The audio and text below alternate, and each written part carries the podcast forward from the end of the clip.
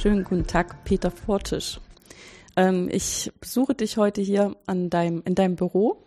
Du arbeitest als Professor am Institut für Verkehrswesen hier am KIT in Karlsruhe. Und ähm, ich habe dich besucht, weil ich gerne mit dir darüber reden würde, wie sich ähm, deiner Meinung nach die ähm, Modellierung von Verkehr, der Einfluss aufs Verkehrswesen in der Zeit, wo du das hier machst, und das ist schon eine ganze Weile, verändert hat oder entwickelt hat, positiv gesehen. Ja, ich glaube, man kann schon von Entwicklung im positiven Sinn sprechen. Aber verändert hat sich aber natürlich auch. Ähm, ja, vielleicht, wenn ich ganz weit zurückgucke, wie ich damit angefangen habe, das war ein bisschen zufällig, weil ich als Informatikstudent ähm, in Berührung gekommen bin über so einen typischen Universitäts-CV-Job. Ähm, damals haben eigentlich die Leute nur jemand gesucht, der die dicken Magnetbänder vom Institut bis ins Rechenzentrum trägt und wieder zurück.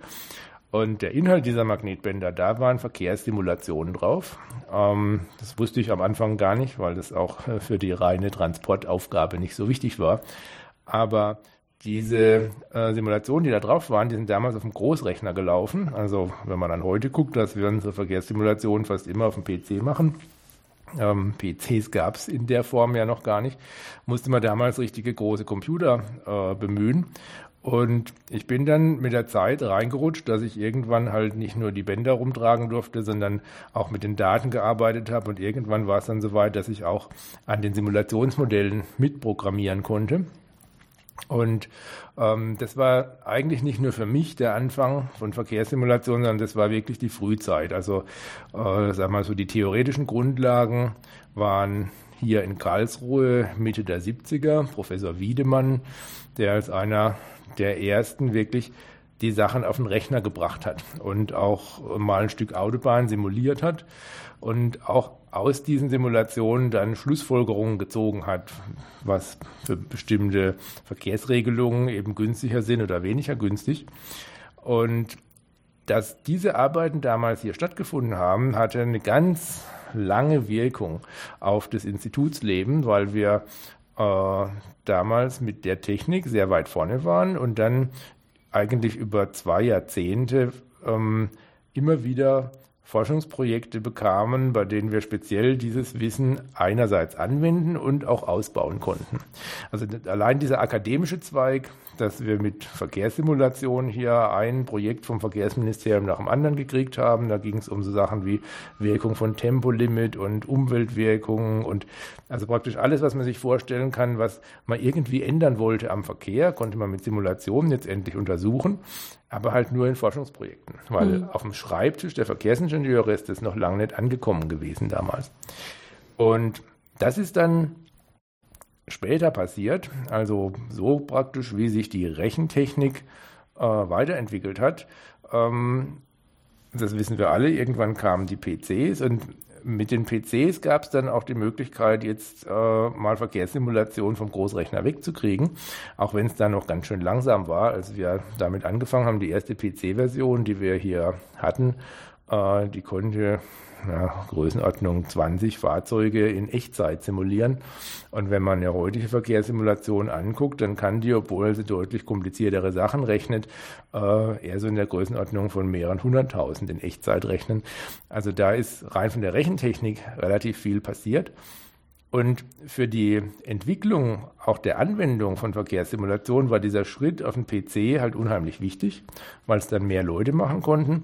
Und was auch ganz wichtig war, ist, dass es kommerzialisiert worden ist. Das hat sich in den verschiedenen Ländern, wenn man mal so sagt, unterschiedlich entwickelt. Dann gab es in den USA äh, schon ein paar Jahre, bevor das in Deutschland passiert ist, Verkehrssimulationen, die tatsächlich in der Praxis verwendet wurden. Und damals hat sich das amerikanische Verkehrsministerium überlegt, dass Simulation ein wertvolles Hilfsmittel ist und deshalb Geld investiert in ein ähm, öffentlich subventioniertes und damit sehr billiges Produkt. Also man konnte für wenige hundert Dollar äh, in USA eine Verkehrssimulation kaufen. Ganz umsonst war sie nicht. Und äh, das hat unheimlich geholfen, dass dieses Werkzeug auch tatsächlich angewendet worden ist. In Deutschland gab es da nichts Vergleichbares, aber ähm, wir haben hier ja in Karlsruhe ein ziemlich erfolgreiches Spin-off aus, aus diesem Institut hier, also die PDV. Und äh, die PDV war der Vorreiter der Vermarktung von Verkehrssimulation. Also diese Entwicklung, die wir hier am Institut für Verkehrswesen angefangen hatten, ähm, auch den Schritt dann auf den PC zu gehen, da war die PDV in, bestimm, in Form bestimmter Personen schon immer dabei, weil es ja auch damals einen stetigen Fluss von Personal gab. Also viele Leute in der PDV später gearbeitet haben, haben ihre Ausbildung hier an dem Institut gemacht, haben hier promoviert und ähm, praktisch im Rahmen von so einem Personalübergang von Leuten, die hier promoviert haben zur PDV, ist dann irgendwann auch mal sozusagen die Verkehrssimulation mit rüber geschwappt und wurde dann zu einem kommerziellen Produkt. Das heißt zu einem Produkt, das man tatsächlich ähm, wenn man nicht Forscher ist, sondern in Anführungszeichen nur Verkehrsingenieur, auch verwenden konnte. Und ein ganz großer Geburtshelfer damals war Siemens, weil ähm, zu der Zeit auch die Ampelsteuerung angefangen hat, verkehrsabhängig zu werden. Also man ist weg davon, dass die Ampel schon den ganzen Tag vorher weiß, wann sie wann rot und grün macht, sondern meist dahin, dass man eben auch den ankommenden Verkehr messen kann und dann auf der Basis dieser Messung reagiert. Und eine ganz große Art von Verkehrsabhängigkeit war damals die Einführung der ÖV-Beschleunigung. Also wenn man in Karlsruhe wohnt, dann kennt man das ganz arg. Wenn hier eine Straßenbahn auch nur in die Nähe von der Kreuzung kommt, dann wird alles so geschaltet, dass die Straßenbahn möglichst schnell grün kriegt.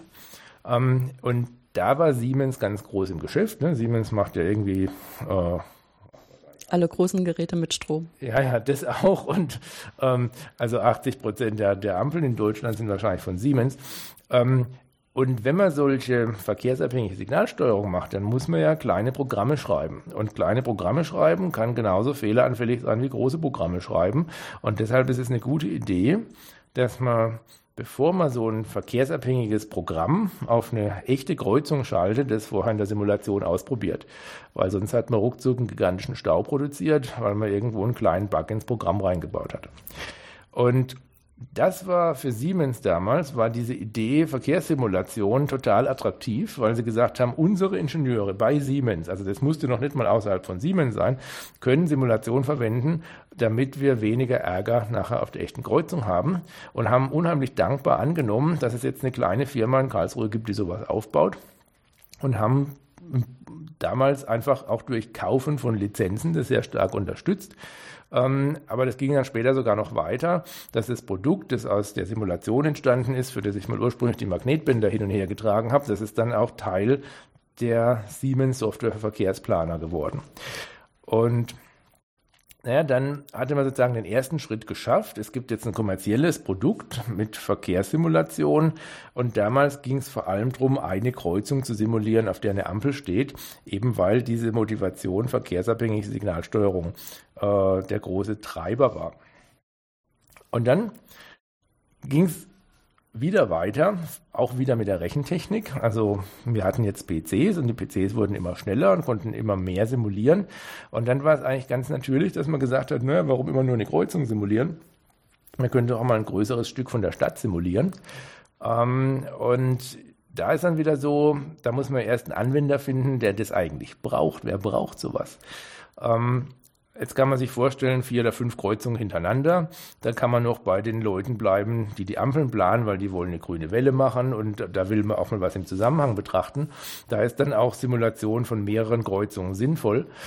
Aber man konnte sich dann auch vorstellen, dass man für so Fragestellungen wie ähm, ich sperre irgendwo eine Straße, wo fahren die Leute dann hin, vielleicht auch diese Art von Simulation verwenden kann. Die Fragestellung mit, wie bewegt sich der Verkehr durch die Stadt, war eigentlich von ganz anderen Modellen besetzt. Ähm, also nicht von Verkehrsflusssimulation, wo jedes einzelne Auto simuliert wird, sondern von ja, sogenannten makroskopischen Modellen, wo man eben nicht einzelne Fahrzeuge, sondern nur noch so den Gesamtstrom, so und so viele tausend Fahrzeuge pro Stunde betrachtet hat.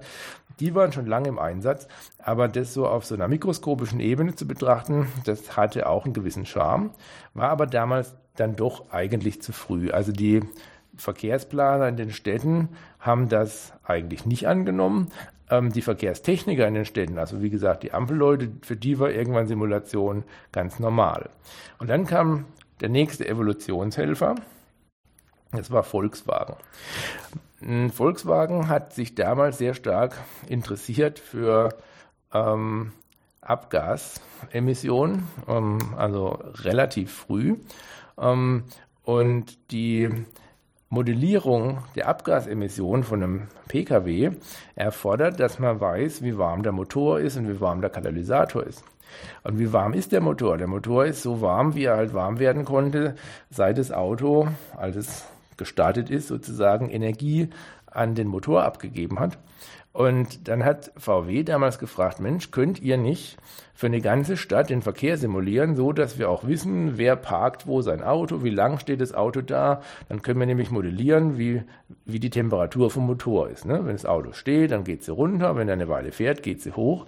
Und dann können wir endlich Emissionen simulieren. Und das war ein ganz großer Schub, weil VW hat äh, finanziell da in eine Größenordnung gegriffen, die wir sicher nicht erwartet haben. Also hat damals mehrere hunderttausend D-Mark äh, investiert, um ein Modell von der Stadt Braunschweig bauen zu lassen, in dem jedes einzelne Auto, das einen Tag über dort fährt, äh, mit unserer Verkehrssimulation nachgebildet wird. Das war wahnsinnig anstrengend für uns, weil ähm, da geht es nicht nur um die Skalierung von einer Kreuzung auf eine ganze kleine Stadt, ähm, was die Rechentechnik angeht, sondern es geht auch darum, dass man ja von den Daten her so ein Netz erstmal aufbauen muss. Damals gab es kein OpenStreetMap oder sowas. Also wir haben da wirklich noch, ähm, noch Karten sozusagen digitalisiert, also so vom Papierplänen runter. Ähm, und das Zweite, was dann in der Art von Problem neu dazukommt, das ist eben diese Routenwahl. Wenn ich eine Kreuzung simuliere, eine, dann muss ich nur wissen, wie viele Leute kommen aus jeder Richtung und wollen die geradeaus, rechts oder links. Wenn ich eine ganze Stadt simuliere, dann kann ich von A nach B über zehn verschiedene Wege fahren und jetzt brauche ich plötzlich nicht nur ein Modell, wie fährt ein Auto dem anderen hinterher, ohne drauf zu fahren, sondern jetzt brauche ich ein Modell, mit dem ich nachbilde, wie jemand sich einen Weg durch die Stadt sucht. Das war eine ganz neue Problemklasse, die wir da, also für uns eine neue Problemklasse, die wir da angegangen haben. Und das hat dann zu dem geführt, was wir äh, dynamische Umlegung nennen. Also praktisch nochmal eine ganz andere Modellierungswelt, die in der Verkehrssimulation und speziell für unser Produkt damals dazu kam. Und das Tolle war an dem Partner VW, dass VW gesagt hat, wir bezahlen euch die Entwicklung, aber ihr dürft die Ergebnisse ruhig im Produkt weiterverwenden. Das heißt, alles, was da entwickelt worden ist, kam den anderen Kunden, die dieses Produkt gekauft haben, auch zugute und hat natürlich dann auch zu einer deutlich weiteren Verbreitung geführt. Also das war so vielleicht der in Deutschland die wichtige Abfolge vom Institut in eine kleine Firma, die das kommerzialisieren will, eine große Firma wie Siemens, die sich dafür interessiert und dann später nochmal als Booster eine Autofirma mit viel Geld. Danach war erstmal ein normales, professionelles Softwarewerkzeug auf dem Markt, mit dem man Verkehrssimulationen machen konnte. In den USA, hatte ich ja vorhin gesagt, gab es ja dieses vom Bund geförderte, sehr preisgünstige Modell.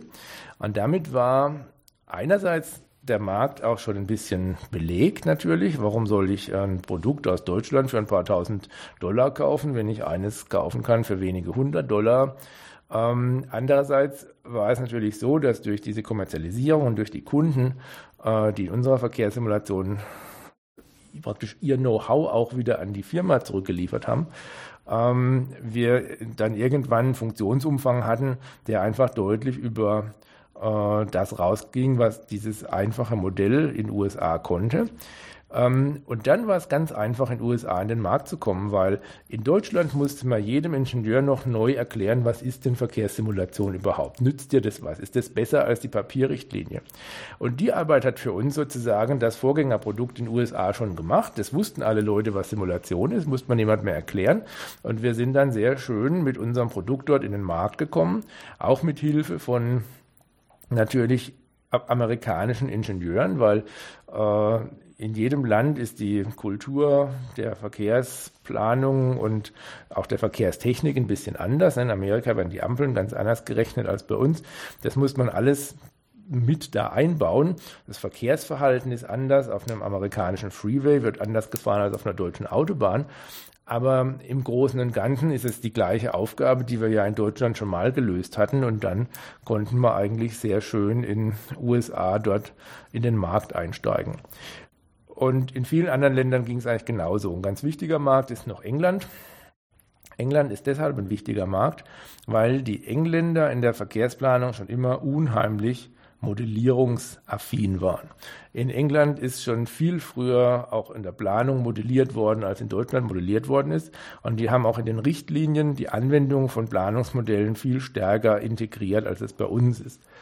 Und insofern, so Mutterland der Modellierung, kann man fast sagen, war es auch nochmal eine Herausforderung, ähm, in so ein Land zu gehen. Dagegen ist eigentlich das Problem, Linksverkehr einzubauen, vernachlässigbar gewesen. Also das war mehr so eine handwerkliche Geschichte. Ähm, und auch, ich sag mal, Markteintritt England äh, war auch ganz stark verbunden mit einem ganz großen Kunden. Ähm, das war Transport for London. Also Transport for London hat sich irgendwann entschieden, unsere Simulation äh, als Hauptsimulationswerkzeug zu kaufen. Ähm, also zig Lizenzen, äh, so Größenordnung 100 oder so, also wirklich äh, ganz viele. Und das ist an sich schon mal gut, aber wenn die, diese riesige Behörde Transport vor Landen dieses Werkzeug einsetzt, dann strahlt es auch aus. Einmal strahlt es aus auf alle Büros, die für Transport for London arbeiten wollen. Die müssen nämlich plötzlich auch alle dieses Werkzeug haben. Und dann ging es noch ein bisschen weiter. Ähm, natürlich ist einfach der Prestigewert hoch. Ne? Also wenn man sieht, so die größte Stadt des Landes äh, benutzt dieses Werkzeug, dann denken das an andere Städte bei ihrer Auswahl, denken dann natürlich, dann mache ich nichts falsch, wenn ich das auch nehme. An dieser Stelle mussten wir das Gespräch leider beenden. Sicher gibt es noch viele interessante Geschichten aus der Ur- und Frühgeschichte der Verkehrsplanung, die ich zu einem späteren Zeitpunkt mit Peter Fortisch ausgraben werde.